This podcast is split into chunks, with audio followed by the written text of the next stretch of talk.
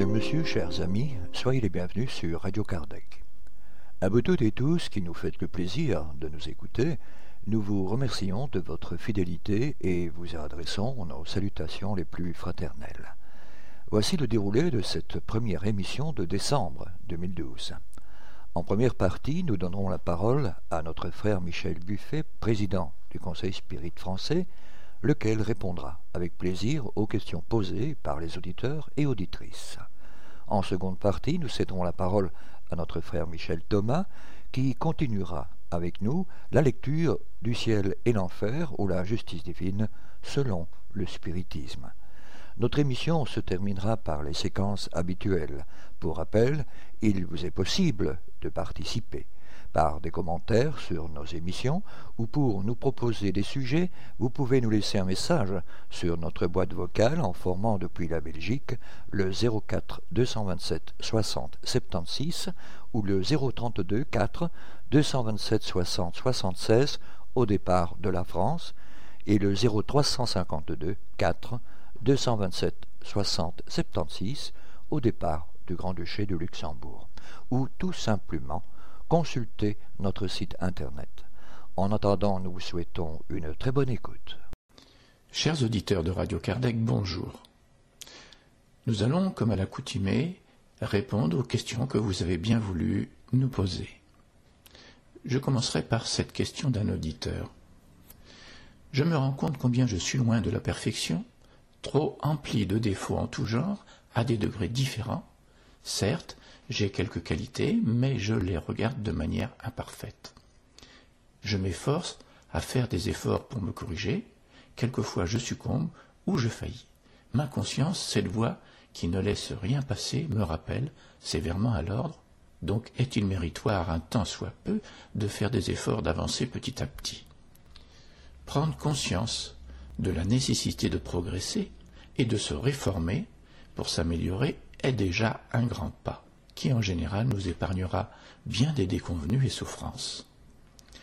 Notre comportement s'orientera vers plus de charité, plus de pardon, moins de jugement, tout ce qui n'alourdira plus la loi de causalité et nos réparations.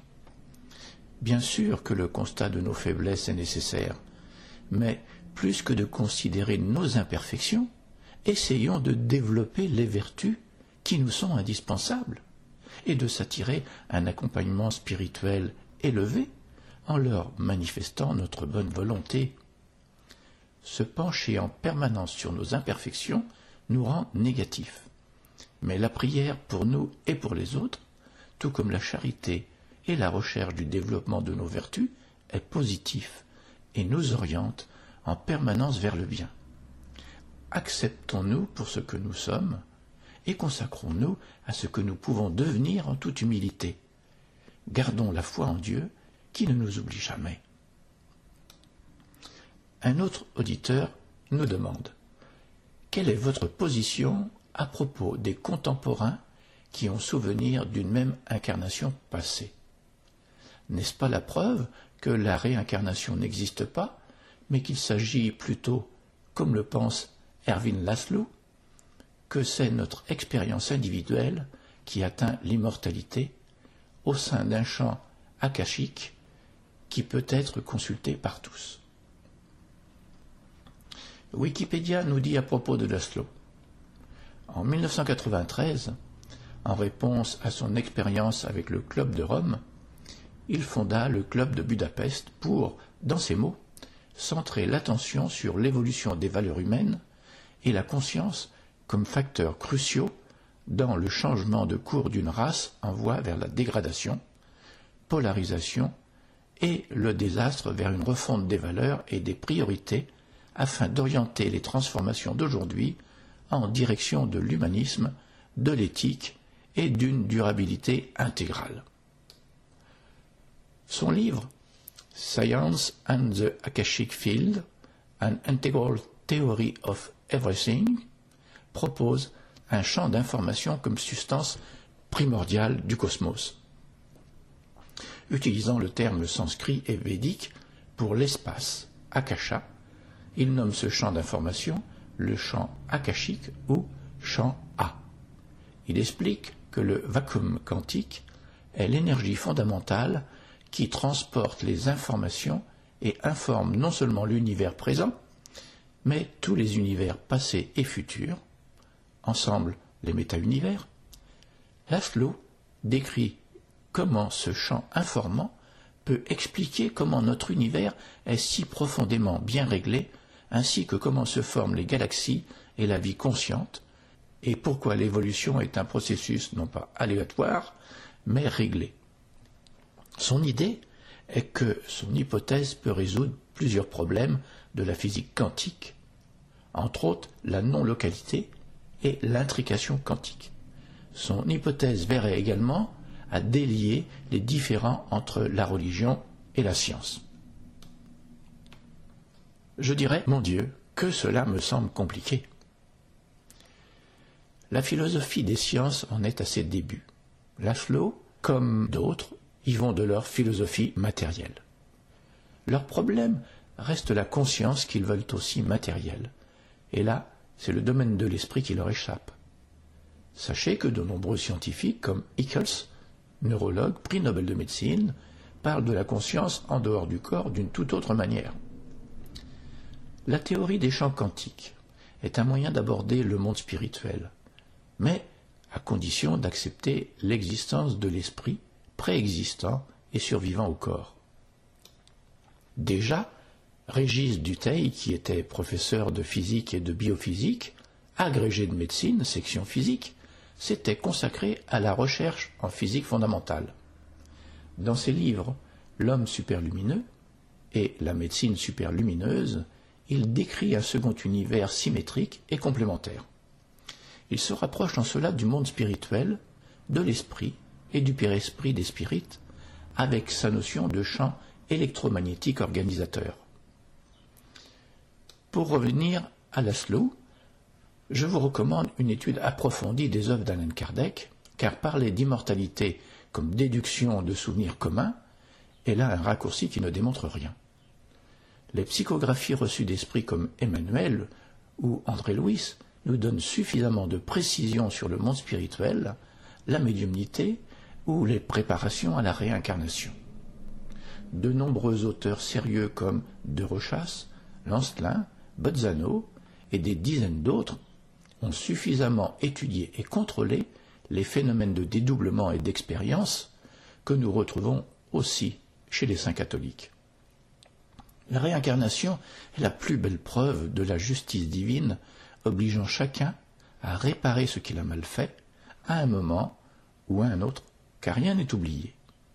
Je vous recommande de lire aussi les livres psychographiés par Chico Xavier, qui nous donnent tous les détails concernant la désincarnation, la réincarnation, les différentes régions du monde spirituel, la prise en charge après la mort, et tout cela sans parler des expériences personnelles si nombreuses, des livres d'Elvin Morse, de Stevenson, avec aussi des preuves sérieuses. Les faits sont là, mais la science refuse pour certains la prise en compte de ce qui n'est pas encore démontré par eux-mêmes. D'autres, heureusement, commencent à soulever le voile. Chers auditeurs de Radio Kardec, je vous dis à bientôt pour de nouvelles réponses à vos questions. Michel. Chers amis, restez à l'écoute. Nous reprendrons la suite de cette émission juste après cette première pause musicale.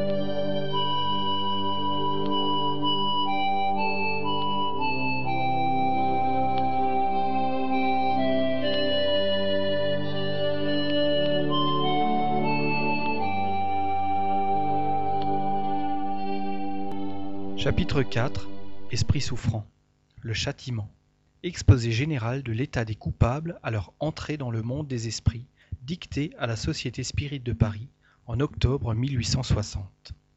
Les esprits méchants, égoïstes et durs sont, aussitôt après la mort, livrés à un doute cruel sur leur destinée présente et future.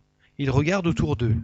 Ils ne voient d'abord aucun sujet sur lequel puisse s'exercer leur méchante personnalité, et le désespoir s'empare d'eux, car l'isolement et l'inaction sont intolérables aux mauvais esprits.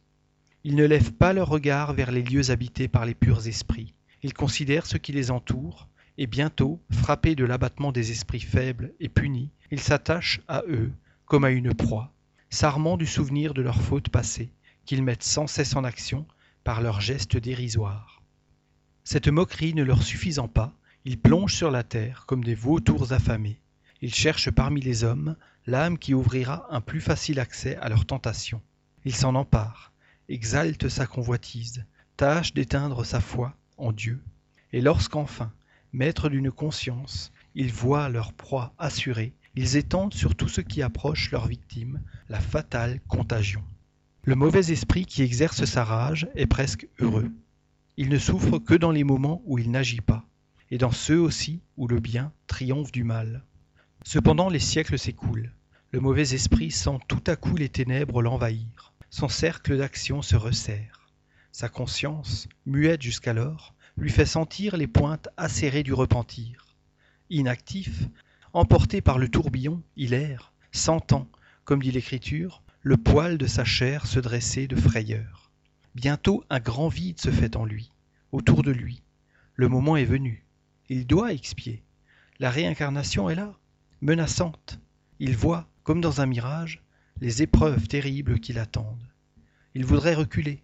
Il avance, et précipité dans le gouffre béant de la vie, il roule effaré jusqu'à ce que le voile de l'ignorance retombe sur ses yeux. Il vit, il agit, il est encore coupable. Il sent en lui je ne sais quel souvenir inquiet, quels pressentiments qui le font trembler, mais ne le font pas reculer dans la voie du mal. À bout de force et de crime, il va mourir, étendu sur un grabat ou sur son lit, qu'importe. L'homme coupable sent, sous son apparente immobilité, se remuer et vivre un monde de sensations oubliées. Sous ses paupières fermées, il voit pointer une lueur. Il entend des sons étranges, son âme qui va quitter son corps s'agite impatiente, tandis que ses mains crispées essayent de s'accrocher au drap. Il voudrait parler, il voudrait crier à ceux qui l'entourent. Retenez-moi, je vois le châtiment. Il ne le peut. La mort se fixe sur ses lèvres blêmies, et les assistants disent Le voilà en paix. Cependant il entend tout. Il flotte autour de son corps, qu'il ne voudrait pas abandonner. Une force secrète l'attire. Il voit, il reconnaît ce qu'il a déjà vu. Éperdu, il s'élance dans l'espace où il voudrait se cacher. Plus de retraite, plus de repos.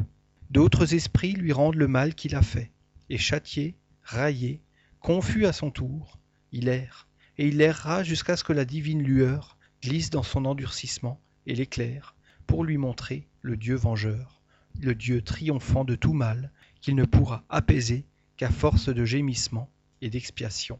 Georges. Jamais tableau plus éloquent, plus terrible et plus vrai n'a été tracé du sort du méchant. Est-il donc nécessaire d'avoir recours à la fantasmagorie des flammes et des tortures physiques? Esprit souffrant. L'esprit s'adresse au médium qu'il avait connu de son vivant. Je vais te raconter ce que j'ai souffert quand je suis mort. Mon esprit, retenu à mon corps par des liens matériels, a eu grand peine à s'en dégager ce qui a été une première et rude angoisse. La vie que j'avais quittée à 24 ans était encore si forte en moi que je ne croyais pas à sa perte. Je cherchais mon corps, et j'étais étonné et effrayé de me voir perdu au milieu de cette foule d'ombres. Enfin la conscience de mon état et la révélation des fautes que j'avais commises dans toutes mes incarnations me frappèrent tout à coup. Une lumière implacable éclaira les plus secrets replis de mon âme, qui se sentit nue puis saisi d'une honte accablante. Je cherchais à y échapper en m'intéressant aux objets nouveaux, et pourtant connus, qui m'entouraient.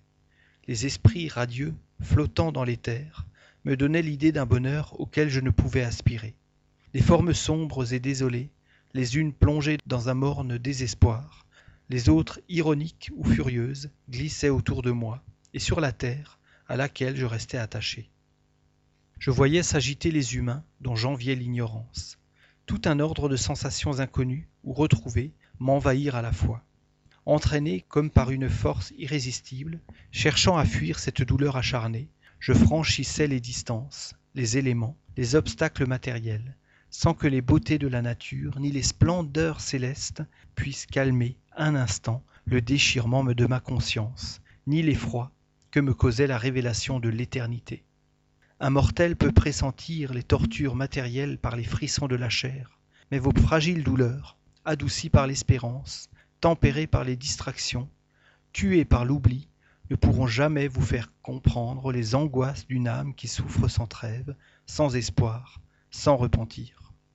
J'ai passé un temps dont je ne peux apprécier la durée, enviant les élus dont j'entrevoyais la splendeur, détestant les mauvais esprits qui me poursuivaient de leurs railleries, méprisant les humains dont je voyais les turpitudes, passant d'un profond accablement à une révolte insensée.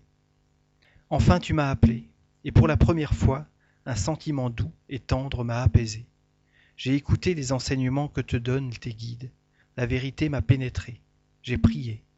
Dieu m'a entendu. Il s'est révélé à moi par sa clémence, comme il s'était révélé par sa justice. Novelle. Esprit souffrant. Auguste Michel, Le Havre, mars 1863. C'était un jeune homme riche, viveur, jouissant largement et exclusivement de la vie matérielle.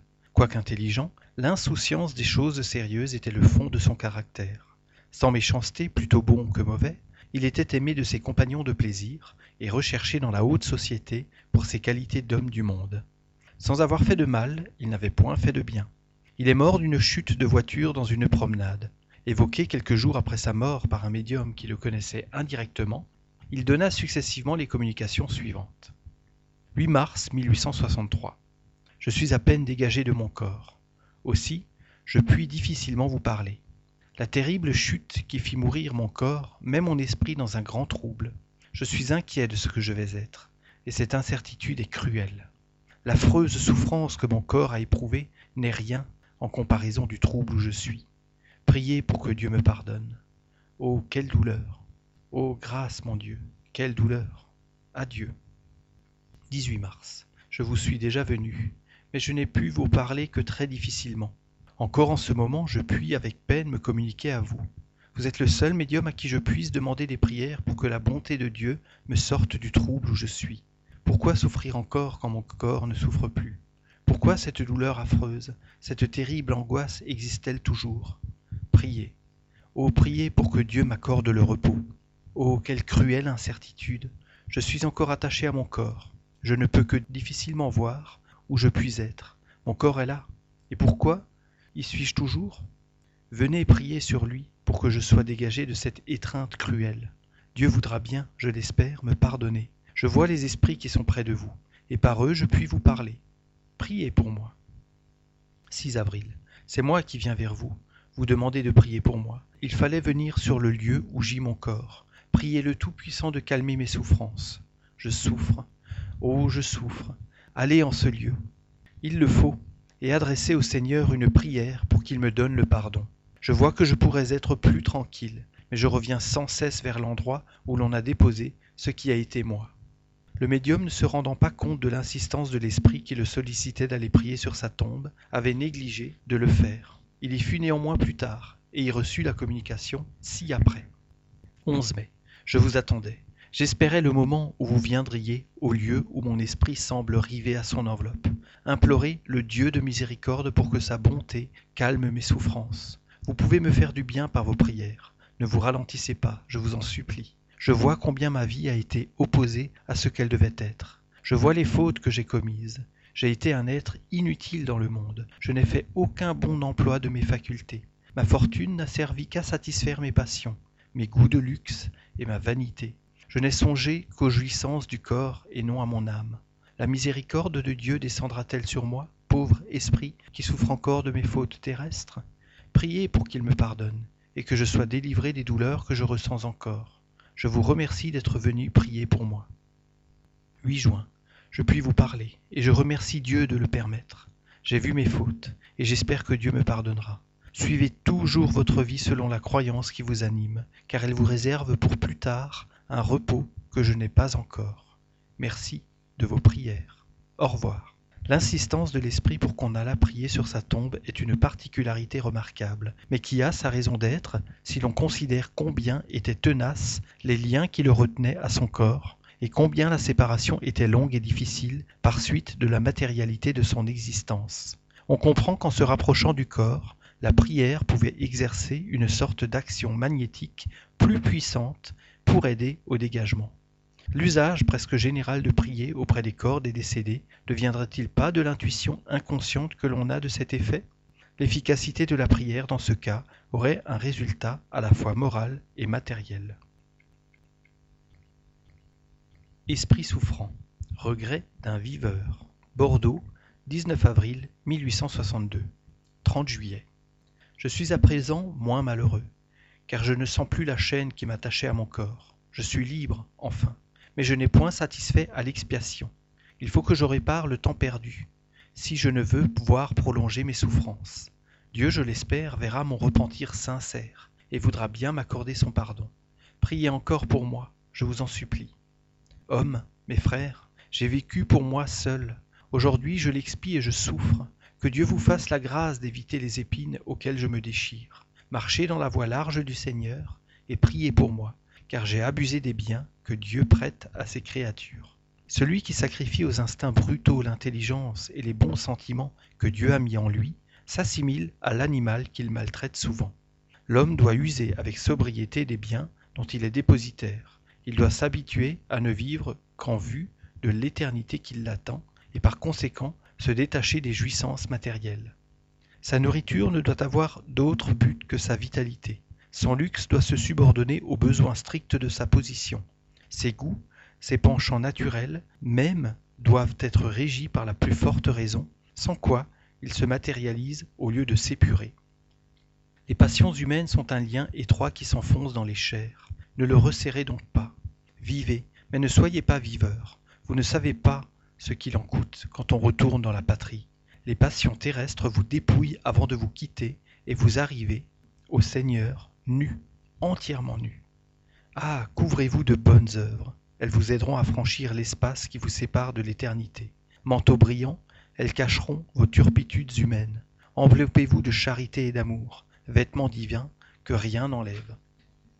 Instruction du guide du médium. Cet esprit est dans une bonne voie, puisqu'au repentir il ajoute des conseils pour se mettre en garde contre les dangers de la route qu'il a suivie. Reconnaître ses torts est déjà un mérite, et un pas de fait vers le bien. C'est pourquoi sa situation, sans être heureuse, n'est plus celle d'un esprit souffrant. Il se repent. Il lui reste la réparation qu'il accomplira dans une autre existence d'épreuve. Mais avant d'en arriver là, savez-vous quelle est la situation de ces hommes à la vie toute sensuelle qui n'ont donné à leur esprit d'autre activité que celle d'inventer sans cesse de nouvelles jouissances? L'influence de la matière les suit au-delà de la tombe, et la mort ne met pas un terme à leurs appétits que leur vue, aussi bornée que sur la terre, cherche en vain les moyens de satisfaire. N'ayant jamais cherché la nourriture spirituelle, leur âme erre dans le vide, sans but, sans espoir, en proie à l'anxiété de l'homme qui n'a devant lui que la perspective d'un désert sans bornes. La nullité de leurs occupations intellectuelles pendant la vie du corps amène naturellement la nullité du travail de l'esprit après la mort. Ne pouvant plus satisfaire le corps, il ne leur reste rien pour satisfaire l'esprit. De là, un mortel ennui dont ils ne prévoient pas le terme, et auquel ils préféreraient le néant. Mais le néant n'existe pas. Ils ont pu tuer le corps, mais ils ne peuvent tuer l'esprit. Il faut donc qu'ils vivent dans ces tortures morales, jusqu'à ce que, vaincu par la lassitude, il se décide à jeter un regard vers Dieu. Esprit souffrant. Lisbeth, Bordeaux, 13 février 1862. Un esprit souffrant s'inscrit sous le nom de Lisbeth. Voulez-vous me donner quelques détails sur votre position et la cause de vos souffrances? Réponse Sois humble de cœur, soumise à la volonté de Dieu, patiente dans les épreuves, charitable pour le pauvre, encourageante pour le faible, chaude de cœur pour toutes les souffrances, et tu ne subiras pas les tortures que j'endure. Si les fautes opposées aux qualités que vous signalez vous ont entraîné, vous paraissez les regretter, votre repentir doit vous soulager. Réponse non, le repentir est stérile quand il n'est que la conséquence de la souffrance. Le repentir productif est celui qui a pour base le regret d'avoir offensé Dieu et l'ardent désir de réparer. Je n'en suis pas encore là, malheureusement. Recommandez-moi aux prières de tous ceux qui se consacrent aux souffrances. J'en ai besoin. Ceci est une grande vérité. La souffrance arrache parfois un cri de repentir, mais qui n'est pas l'expression sincère du regret d'avoir fait mal. Car si l'esprit ne souffrait plus, il serait prêt à recommencer. Voilà pourquoi le repentir n'amène pas toujours la délivrance immédiate de l'esprit. Il y dispose, voilà tout.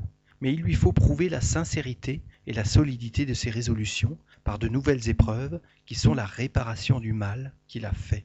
Si l'on médite avec soin tous les exemples que nous citons, on trouvera dans les paroles mêmes des esprits les plus inférieurs de graves sujets d'instruction, parce qu'elles nous initient aux détails les plus intimes de la vie spirituelle tandis que l'homme superficiel ne verra dans ces exemples que des récits plus ou moins pittoresques, l'homme sérieux et réfléchi y trouvera une source abondante d'études. Je ferai ce que vous désirez. Voulez-vous me donner quelques détails sur votre dernière existence Il peut en résulter un enseignement utile pour nous, et vous rendrez ainsi votre repentir productif. L'esprit met une grande indécision à répondre à cette question, et à quelques-unes des suivantes. Réponse. Je suis né dans une condition élevée, j'avais tout ce que les hommes regardent comme la source du bonheur. Riche, j'ai été égoïste. Belle, j'ai été coquette. Indifférente et trompeuse. Noble, j'ai été ambitieuse. J'ai écrasé de mon pouvoir ceux qui ne se prosternaient pas assez bas devant moi, et j'écrasais encore ceux qui se trouvaient sous mes pieds, sans penser que la colère du Seigneur écrase aussi, tôt ou tard, les fronts les plus élevés. Quelle époque viviez-vous? Réponse Il y a 150 ans, en Prusse. Depuis ce temps, n'avez-vous fait aucun progrès comme esprit? Réponse Non, la matière se révoltait toujours. Tu ne peux comprendre l'influence qu'elle exerce encore malgré la séparation du corps et de l'esprit. L'orgueil, vois-tu, vous enlace dans des chaînes d'airain dont les anneaux se resserrent de plus en plus autour du misérable qui lui abandonne son cœur. L'orgueil, cette hydre aux cent têtes toujours renaissantes, qui sait moduler ses sifflements empoisonnés de telle sorte qu'on les prend pour une musique céleste. L'orgueil, ce démon multiple qui se plie à toutes les aberrations de votre esprit, qui se cache dans les replis de votre cœur, pénètre dans vos veines, vous enveloppe, vous absorbe, et vous entraîne à la suite dans les ténèbres de la géhenne éternelle. Oui, éternelle. L'esprit dit qu'il n'a fait aucun progrès, sans doute parce que sa situation est toujours pénible. Mais la manière dont il décrit l'orgueil et en déplore les suites est incontestablement un progrès, car assurément de son vivant, ni peu après sa mort, il n'aurait pu raisonner ainsi. Il comprend le mal, et c'est déjà quelque chose. Le courage et la volonté de l'éviter lui viendront ensuite. Dieu est trop bon pour condamner ses créatures à des peines éternelles. Espérez en sa miséricorde. Réponse Il peut y avoir un terme, on le dit. Mais où? Je le cherche depuis longtemps, et ne vois que souffrance, toujours, toujours et toujours. Comment êtes-vous venu ici aujourd'hui? Réponse Un esprit qui me suit souvent m'y a conduite. Depuis quand voyez-vous cet esprit? Réponse Il n'y a pas longtemps. Et depuis quand vous rendez-vous compte des fautes que vous avez commises? Réponse après une longue réflexion. Oui, tu as raison. C'est alors que je l'ai vu. Ne comprenez-vous pas maintenant le rapport qu'il y a entre votre repentir et l'aide visible que vous prête votre esprit protecteur? Voyez comme origine de cet appui l'amour de Dieu et comme but son pardon et sa miséricorde infinie. Réponse Oh, que je le voudrais je crois pouvoir vous le promettre au nom sacré de celui qui n'a jamais été sourd à la voix de ses enfants en détresse. Appelez-le du fond de votre repentir, il vous entendra. Réponse Je ne peux pas, j'ai peur. Prions ensemble, il nous entendra. Après la prière, êtes-vous encore là? Réponse Oui, merci. Ne m'oublie pas. Venez ici vous inscrire tous les jours. Réponse Oui, oui, je reviendrai toujours. Le guide du médium. N'oublie jamais les enseignements que tu puises dans les souffrances de tes protégés, et surtout dans les causes de ces souffrances, qu'elles vous servent à tous d'enseignement pour vous préserver des mêmes dangers et des mêmes châtiments. Purifiez vos cœurs, soyez humbles, aimez-vous, aidez-vous, et que votre cœur reconnaissant n'oublie jamais la source de toute grâce, source intarissable où chacun de vous peut puiser avec abondance, source d'eau vive qui désaltère et nourrit à la fois source de vie et de bonheurs éternels. Allez-y, mes bien-aimés, puisez-y avec foi, jetez-y vos filets, et ils sortiront de ces ondes, chargés de bénédictions. Faites-en part à vos frères, en les avertissant des dangers qu'ils peuvent rencontrer. Répandez les bénédictions du Seigneur. Elles renaissent sans cesse. Plus vous les verserez autour de vous, plus elles se multiplieront. Vous les tenez en vos mains, car en disant à vos frères, là sont les dangers, là sont les écueils, suivez-nous pour les éviter. Imitez-nous, nous qui donnons l'exemple. Vous répandez les bénédictions du Seigneur sur ceux qui vous écoutent. Bénis soient vos efforts, mes bien-aimés. Le Seigneur aime les cœurs purs. Méritez son amour. Saint Paulin. Esprit souffrant. Prince Ouran, Bordeaux, 1862. Un esprit souffrant se présente sous le nom de Ouran, ci-devant prince russe. Demande. Voulez-vous donner quelques détails sur votre situation? Réponse. Ô bienheureux les humbles de cœur, le royaume des cieux leur appartient. Priez pour moi. Bienheureux sont ceux qui, humbles de cœur, choisissent pour passer leurs épreuves une position modeste.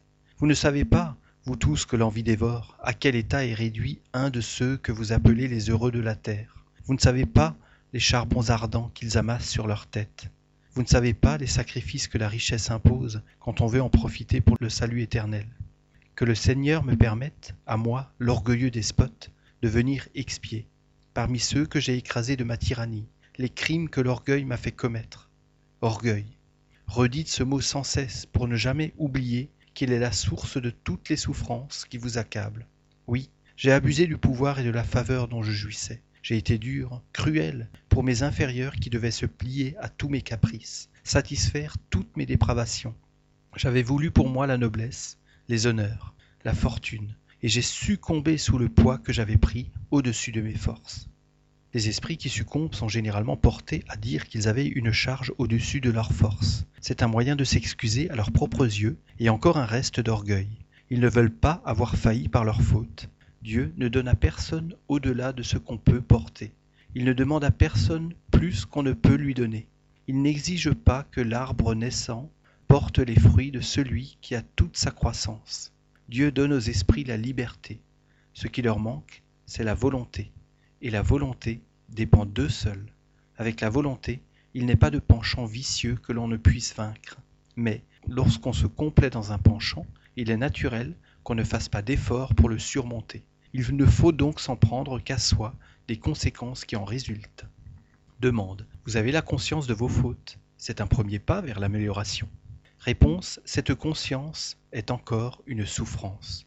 Pour beaucoup d'esprits, la souffrance est un effet presque matériel parce que, tenant encore à l'humanité de leur dernière existence, ils ne perçoivent pas les sensations morales. Mon esprit s'est dégagé de la matière, et le sentiment moral a augmenté de tout ce que les sensations crues physiques avaient d'horrible. Demande. Entrevoyez-vous un terme à vos souffrances? Réponse. Je sais qu'elles ne seront pas éternelles. Le terme, je ne l'entrevois pas encore. Il me faut auparavant recommencer l'épreuve. Demande Espérez-vous recommencer bientôt? Réponse Je ne sais pas encore. Demande Avez-vous le souvenir de vos antécédents? Je vous le demande dans un but d'instruction. Réponse Oui, tes guides sont là qui savent ce qu'il te faut. J'ai vécu sous Marc Aurel. Là, puissant encore, j'ai déjà succombé à l'orgueil, cause de toutes les chutes. Après avoir erré des siècles, j'ai voulu essayer d'une vie obscure. Pauvre étudiant, j'ai mendié mon pain, mais l'orgueil était là toujours. L'esprit avait acquis une en science, mais non en vertu. Savant et ambitieux, j'ai vendu mon âme au plus offrant, servant toutes les vengeances, toutes les haines. Je me sentais coupable, mais la soif des honneurs, des richesses, étouffait les cris de ma conscience. L'expiation a encore été longue et cruelle. Enfin j'ai voulu, dans ma dernière incarnation, recommencer une vie de luxe et de pouvoir. Pensant dominer les écueils, je n'ai pas écouté les avis orgueil qui m'a conduit encore à me fier à mon propre jugement plutôt qu'à celui des amis protecteurs qui ne cessent de veiller sur nous. Tu sais le résultat de cette dernière tentative. Aujourd'hui j'ai compris enfin, et j'espère en la miséricorde du Seigneur. Je mets à ses pieds mon orgueil terrassé et lui demande de charger mes épaules de son plus lourd fardeau d'humilité. Aidé de sa grâce, le poids m'en semblera léger. Priez avec moi et pour moi. Priez aussi pour que ce démon de feu ne dévore pas en vous les instincts qui vous élèvent vers Dieu. Frères en souffrance, que mon exemple vous serve, et n'oubliez jamais que l'orgueil est l'ennemi du bonheur, car de lui découlent tous les maux qui assaillent l'humanité et la poursuivent jusque dans les régions célestes. le guide du médium. Tu as conçu des doutes sur cet esprit parce que son langage ne t'a pas paru d'accord avec son état de souffrance qui accuse son infériorité. Sois sans crainte, tu as reçu une instruction sérieuse. Tout souffrant que soit cet esprit, il est assez élevé et intelligent pour parler comme il l'a fait. Il ne lui manquait que l'humilité, sans laquelle aucun esprit ne peut parvenir à Dieu. Cette humilité, il l'a conquise maintenant, et nous espérons qu'avec de la persévérance, il sortira triomphant d'une nouvelle épreuve. Notre Père céleste est plein de justice en sa sagesse. Il tient compte des efforts que fait l'homme pour dompter ses mauvais instincts. Chaque victoire remportée sur vous-même est un degré franchi de cette échelle dont un bout s'appuie sur votre terre et dont l'autre s'arrête au pied du juge suprême. Montez-les donc hardiment, ils sont doux à franchir, à ceux qui ont la volonté forte. Regardez toujours en haut pour vous encourager, car malheur à celui qui s'arrête et retourne la tête. Il est alors atteint d'éblouissement, le vide qui l'entoure l'épouvante. Il se trouve sans force et dit À quoi bon vouloir avancer encore? J'ai si peu fait de chemin. Non, mes amis, ne tournez pas la tête. L'orgueil est incorporé dans l'homme. Eh bien, employez cet orgueil à vous donner de la force et du courage pour achever votre ascension. Employez-le à dominer vos faiblesses et monter au sommet de la montagne éternelle. Esprit souffrant, Pascal Lavic, Le Havre, 9 août 1863. Cet esprit se communique spontanément au médium, sans que celui l'ait connu de son vivant, même de nom. Je crois en la bonté de Dieu qui voudra bien prendre en miséricorde mon pauvre esprit. J'ai souffert, beaucoup souffert, et mon corps a péri en mer. Mon esprit était toujours attaché à mon corps, et longtemps il a été errant sur les flots. Dieu, la communication est interrompue. Le lendemain, l'esprit continue a bien voulu permettre que les prières de ceux que j'ai laissés sur terre me tirent de l'état de trouble et d'incertitude où mon esprit était plongé. Ils m'ont longtemps attendu, ils ont pu retrouver mon corps. Il repose à présent, et mon esprit, dégagé avec peine, voit les fautes commises. L'épreuve consommée, Dieu juge avec justice et sa bonté s'étend sur les repentants. Si longtemps mon esprit a erré avec mon corps, c'est que j'avais à expier. Suivez la droite route si vous voulez que Dieu retire promptement votre esprit de son enveloppe.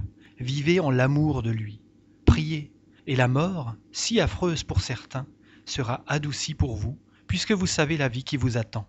J'ai succombé en mer, et longtemps ils m'ont attendu. Ne pouvoir me détacher de mon corps était pour moi une terrible épreuve. C'est pourquoi j'ai besoin de vos prières, de vous qui êtes entrés dans la croyance qui sauve, de vous qui pouvez prier Dieu juste pour moi. Je me repens et j'espère qu'il voudra bien me pardonner. C'est le 6 août que mon corps a été retrouvé. J'étais un pauvre marin, et j'ai péri il y a longtemps. Priez pour moi. Pascal Lavic.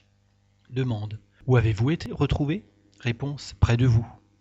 Le journal du Havre du 11 août 1864 contenait l'article suivant, dont le médium ne pouvait avoir connaissance.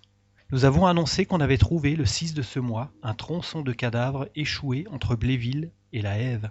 La tête, les bras et le buste étaient enlevés. Néanmoins, son identité a pu être constatée par la chaussure encore attenante au pied. On a ainsi reconnu que c'était le corps du pêcheur Lavic, qui a péri le 11 décembre à bord du bateau L'Alerte, enlevé devant Trouville par un coup de mer. Lavic était âgé de 49 ans, né à Calais. C'est la veuve du défunt qui a constaté l'identité. Le 12 août, comme on s'entretenait de cet événement dans le cercle où cet esprit s'était manifesté pour la première fois, il se communiqua de nouveau spontanément. Je suis bien Pascal Lavic et j'ai besoin de vos prières.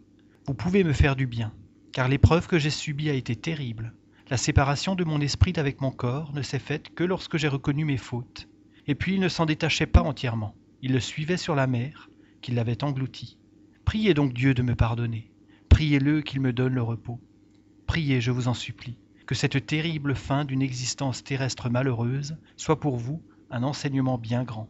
Vous devez songer à la vie future, et ne point manquer de demander à Dieu la miséricorde. Priez pour moi, j'ai besoin que Dieu me prenne en pitié.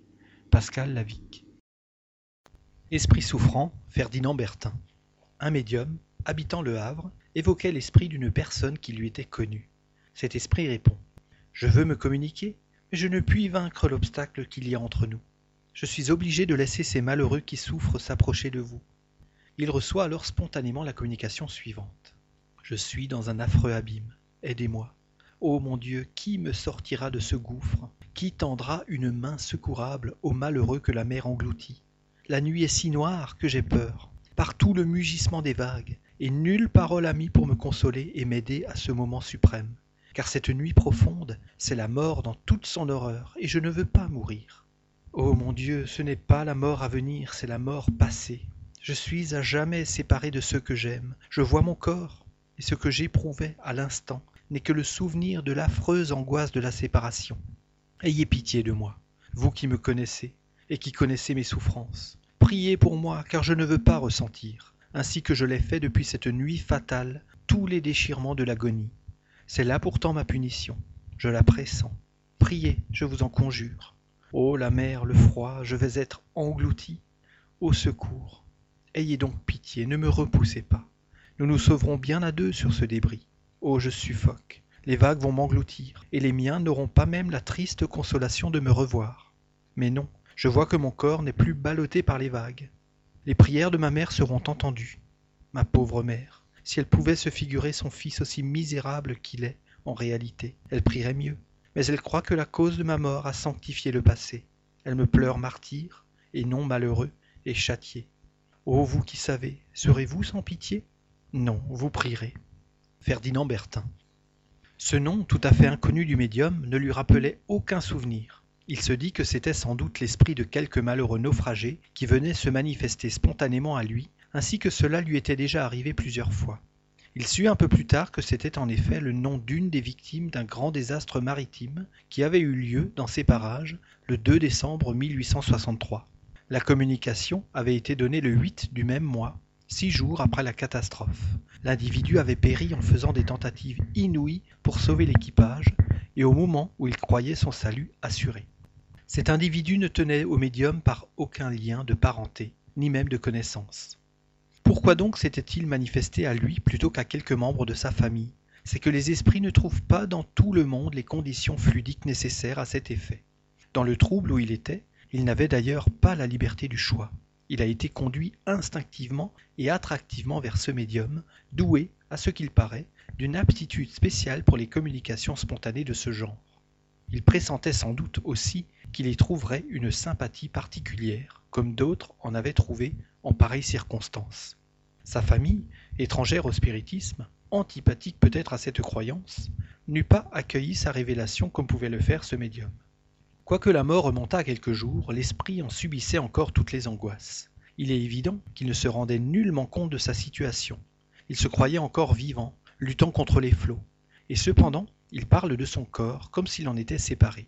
Il appelle au secours. Il dit qu'il ne veut pas mourir. Et un instant après, il parle de la cause de sa mort, qu'il reconnaît être un châtiment. Tout cela dénote la confusion des idées qui suit presque toujours les morts violentes. Deux mois plus tard, le 2 février 1864, il se communiqua de nouveau spontanément au même médium et lui dicta ce qui suit. La pitié que vous avez eue pour mes souffrances si horribles m'a soulagé. Je comprends l'espérance j'entrevois le pardon, mais après le châtiment de la faute commise. Je souffre toujours, et si Dieu permet que, pendant quelques moments, j'entrevois la fin de mon malheur, ce n'est qu'aux prières des âmes charitables, touchées de ma situation, que je dois cet adoucissement. Ô espérance, rayon du ciel, que tu es béni quand je te sens naître en mon âme. Mais hélas, l'abîme s'ouvre, la terreur et la souffrance font s'effacer ce souvenir de la miséricorde. La nuit, toujours la nuit. L'eau, le bruit des vagues qui ont englouti mon corps, ne sont qu'une faible image de l'horreur qui environne mon pauvre esprit. Je suis plus calme lorsque je puis être auprès de vous, car de même qu'un terrible secret déposé dans le sein d'un ami soulage celui qui en était oppressé, de même votre pitié, motivée par la confidence de ma misère, calme mon mal et repose mon esprit. Vos prières me font du bien, ne me les refusez pas, je ne veux pas retomber dans cet horrible rêve qui se fait réalité lorsque je le vois. Prenez le crayon plus souvent, cela me fait tant de bien de me communiquer par vous. À quelques jours de là, ce même esprit, ayant été évoqué dans une réunion spirite de Paris, il lui fut adressé les questions suivantes, auxquelles il répondit par une seule et même communication, et par un autre médium. Qui vous apportait à vous manifester spontanément au premier médium auquel vous vous êtes communiqué? Combien y avait-il de temps que vous étiez mort quand vous vous êtes manifesté? Lorsque vous vous êtes communiqué, vous sembliez incertain si vous étiez encore mort ou vivant. et vous éprouviez toutes les angoisses d'une mort terrible. Vous rendez-vous maintenant mieux compte de votre situation? Vous avez dit positivement que votre mort était une expiation. Veuillez nous en dire la cause. Ce sera une instruction pour nous et un soulagement pour vous. Par cet aveu sincère, vous vous attirerez la miséricorde de Dieu que nous solliciterons par nos prières. Réponse. Il semble impossible au premier abord qu'une créature puisse souffrir aussi cruellement. Dieu, qu'il est pénible de se voir constamment au milieu des vagues en furie, et de sentir sans cesse cette amertume, ce froid glacial qui monte, qui étreint l'estomac. Mais à quoi bon toujours vous entretenir de tels spectacles? Ne dois-je pas commencer par obéir aux lois de la reconnaissance, en vous remerciant, vous tous, qui prenez à mes tourments un tel intérêt? Vous demandez si je me suis communiqué longtemps après ma mort.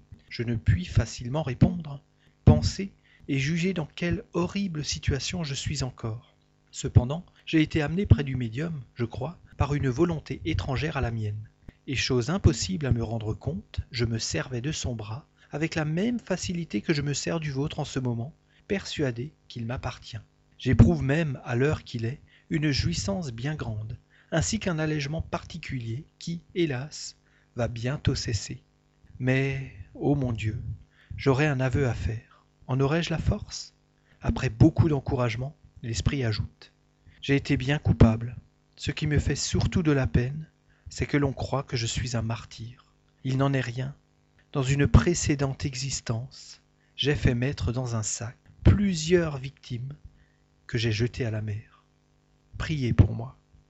Instruction de Saint Louis sur cette communication. Cet aveu sera pour cet esprit une cause de grand soulagement. Oui, il a été bien coupable, mais l'existence qu'il vient de quitter a été honorable. Il était aimé et estimé de ses chefs. C'est le fruit de son repentir et des bonnes résolutions qu'il avait prises avant de revenir sur la terre, où il a voulu être humain autant qu'il avait été cruel.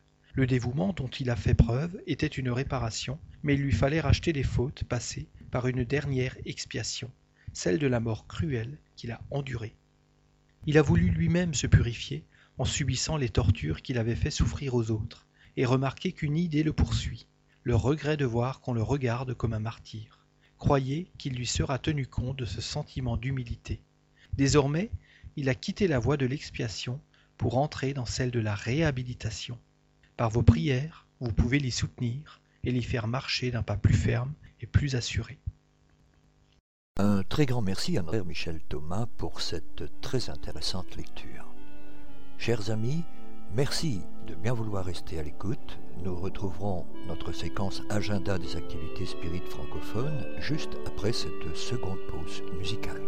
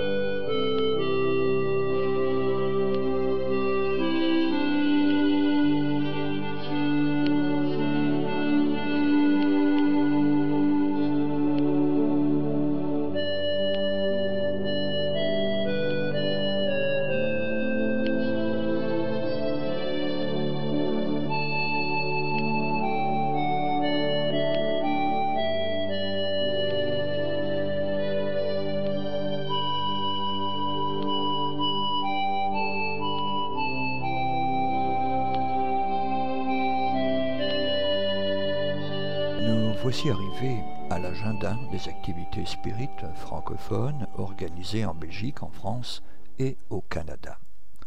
En Belgique tout d'abord.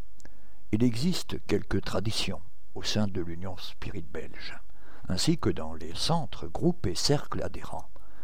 C'est ainsi qu'en décembre de chaque année a lieu non seulement la dernière réunion du groupe de travail de l'Union Spirit belge, qui concerne le bilan de l'année écoulée, la mise en route de nouveaux projets pour l'année suivante, mais traditionnellement, cette dernière réunion du groupe de travail de l'Union s'effectue au Centre d'études Spirit Alain Kardec de Bruxelles, 134 rue Louis App à 1040 Bruxelles.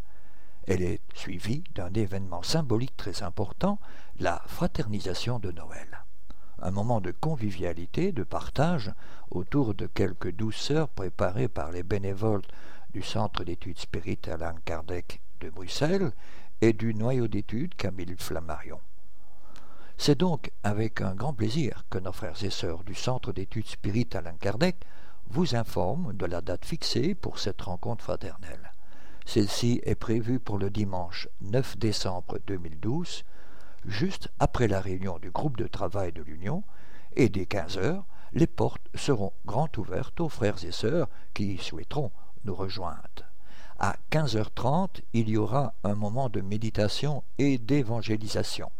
À 16 heures commencera la fraternisation autour des douceurs brésiliennes. Pour de plus amples informations, merci de prendre contact avec les responsables du CESAC via courriel à l'adresse suivante CESAC Bruxelles en un mot at gmail.com.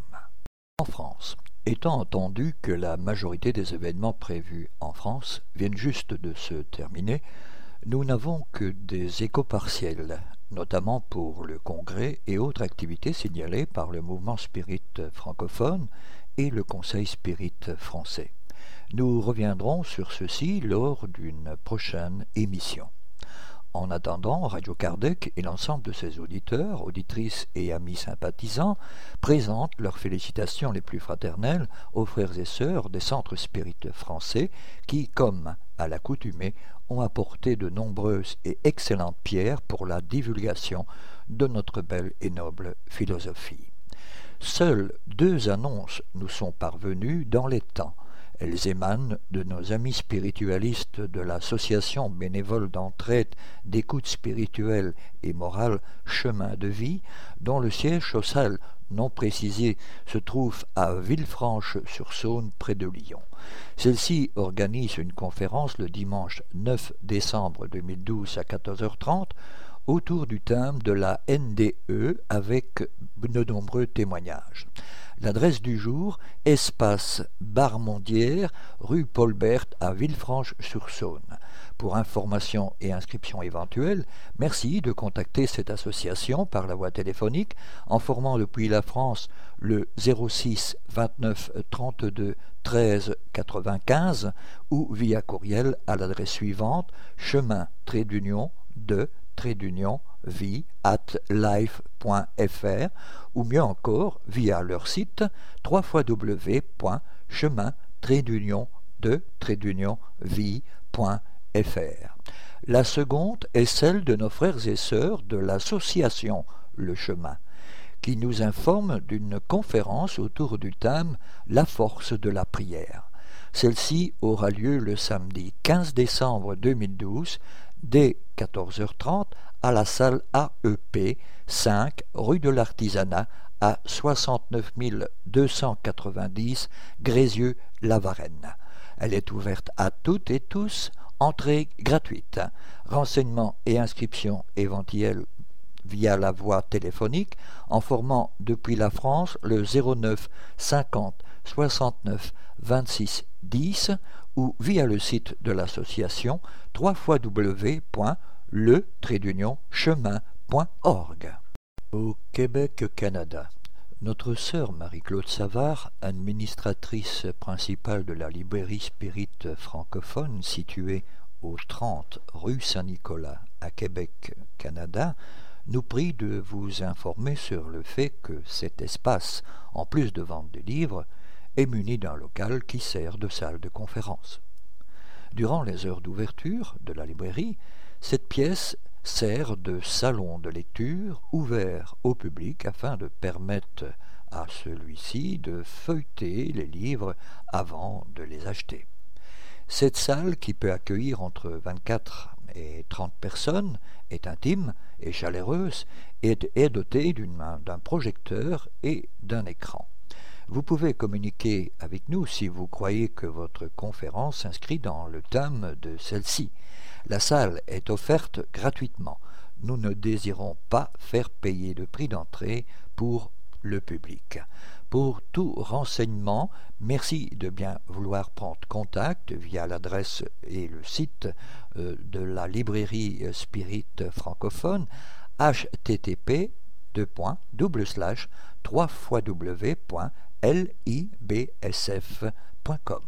Chers amis, merci à vouloir rester à l'écoute. Nous retrouverons la suite des communiqués de nos divers partenaires juste après cette dernière pause musicale.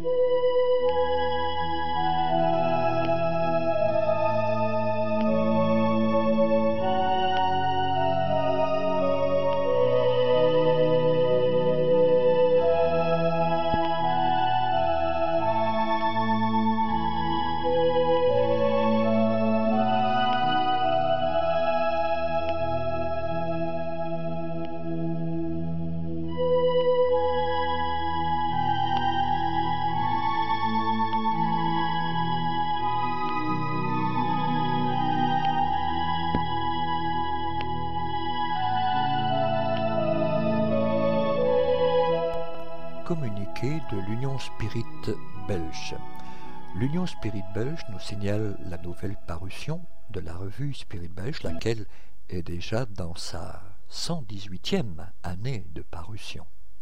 Au sommaire de ce nouveau numéro, vous trouverez des informations sur le 7e congrès Spirit mondial à Cuba du 22 au 24 mars 2013, les actualités du mouvement Spirit dans le monde, des conseils divers, un dossier sur le 13e symposium pour la francophonie de 2013, une invitation à la découverte des centres, groupes, cercles et loges philosophiques spirites de Belgique et bien d'autres choses encore.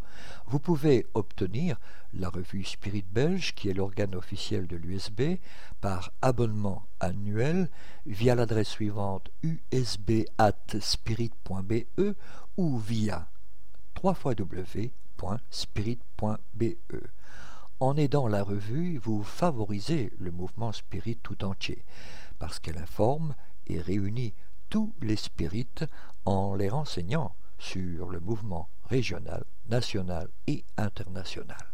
Abonnez-vous à la revue Spirit Belge, périodique trimestriel de l'Union Spirit Belge, pour la très modique somme de 10 euros en Belgique et de 15 euros hors Belgique. Nous comptons sur vous. Le mouvement spirit francophone, formé par les membres du mouvement spirit de plusieurs pays francophones, incluant à ce jour la France, la Belgique, le Luxembourg et le Québec, s'est mobilisé pour la formation d'une équipe de travail visant à la composition, à l'édition et à la distribution de la revue Spirit en langue française. Le but de cette équipe est de diffuser plus largement la revue Spirit, de la rendre toujours plus attractive et intéressante, tant pour les spirites que pour les personnes s'intéressant au spiritisme selon l'orientation donnée par les esprits à son fondateur Alan Kardec. Vous pouvez vous abonner dès maintenant via l'adresse postale suivante, Monsieur Jean-Pierre Pipineau, 9 Chemin du Pinge, Le Passage, 47 520 France. La revue Spirit, un an, quatre numéros, 20 euros. Abonnement pour l'étranger, 29 euros, par chèque à l'ordre du mouvement Spirit francophone. Ou pour la commander par courriel à l'adresse suivante, jpp.lmsf.org. Au sujet de livres, et en particulièrement en France, toute commande de livres spirit peut également être effectuée auprès de notre frère Jean-Pierre Pipineau via l'adresse courriel jppno.sfr.fr. Cette émission se termine donc ici. Pour rappel, notre démarche est de mieux faire comprendre le spiritisme. Nous sommes donc à votre disposition pour répondre aux questions que vous vous posez ou que la lecture des ouvrages d'Alan Kardec vous suggère. Vous pouvez également poser ces questions par email de manière tout à fait anonyme, si vous le souhaitez, à l'adresse radio@spirit.be. Nous y répondrons avec plaisir. Notre répondeur téléphonique, le 0032 4 227 60 76, est également à votre disposition si vous souhaitez laisser vos questions. Si par contre vous préférez nous écrire, nous répondrons à vos demandes lors d'une de nos prochaines émissions. Vous pouvez nous envoyer votre courrier à l'attention du président de l'Union Spirit Belge, M. Jean-Paul Évrard, 43 rue Maguin à 4000 Liège, Belgique. Merci de votre attention et à bientôt.